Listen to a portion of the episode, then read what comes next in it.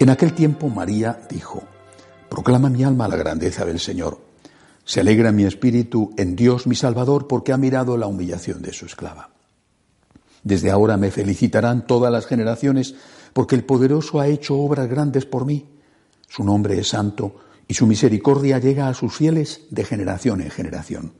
Él hace proezas con su brazo, dispersa a los soberbios de corazón, derriba del trono a los poderosos y enaltece a los humildes, a los hambrientos los colma de bienes y a los ricos los despide vacíos. Auxilia a Israel su siervo acordándose de la misericordia, como lo había prometido a nuestros padres, en favor de Abraham y su descendencia por siempre. María se quedó con Isabel unos tres meses y volvió a su casa. Palabra del Señor.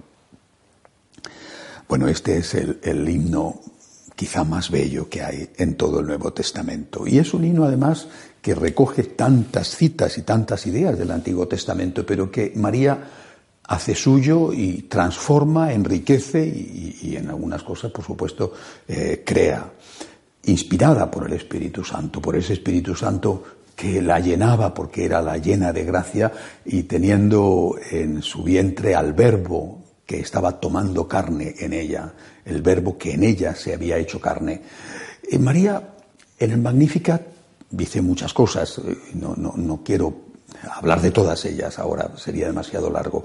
Pero María dice esencialmente dos cosas.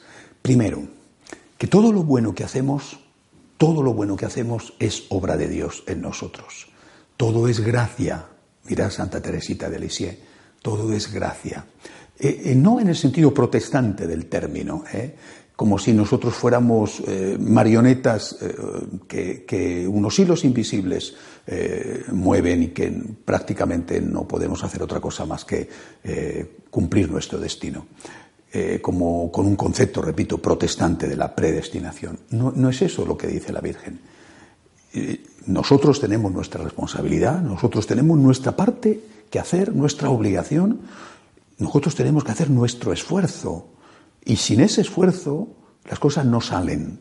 No es que Dios hace las cosas utilizándonos a nosotros como si nosotros fuéramos, eh, eh, usando una imagen que por otro lado a mí me gusta mucho, como si fuéramos un mero pincel con el cual el pintor pinta el cuadro.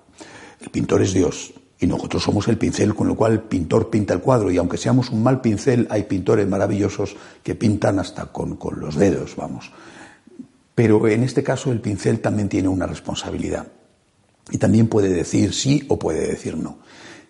Incluyendo esta responsabilidad, teniendo en cuenta incluso esta responsabilidad que no hay que olvidar, el que pinta el cuadro es Dios.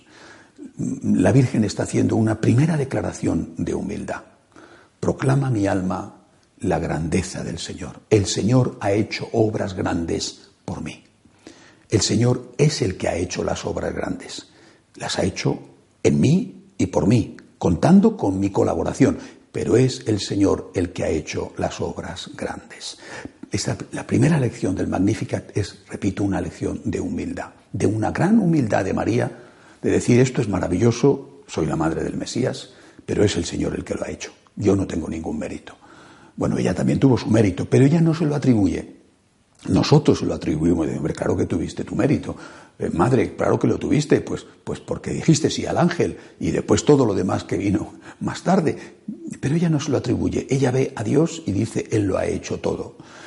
Segunda la gran lección del Magnificat, cuando la Virgen dice que derriba el Señor, derriba del trono a los poderosos y enaltece a los humildes, a los hambrientos los colma de bienes y a los ricos los despide vacíos. Es una seria advertencia, es una advertencia profética. Ten cuidado. Ten cuidado si eres rico porque te va a tocar ser despedido vacío. Ten cuidado si eres poderoso porque te va a tocar ser derribado de tus tronos. ¿Y qué tienes que hacer?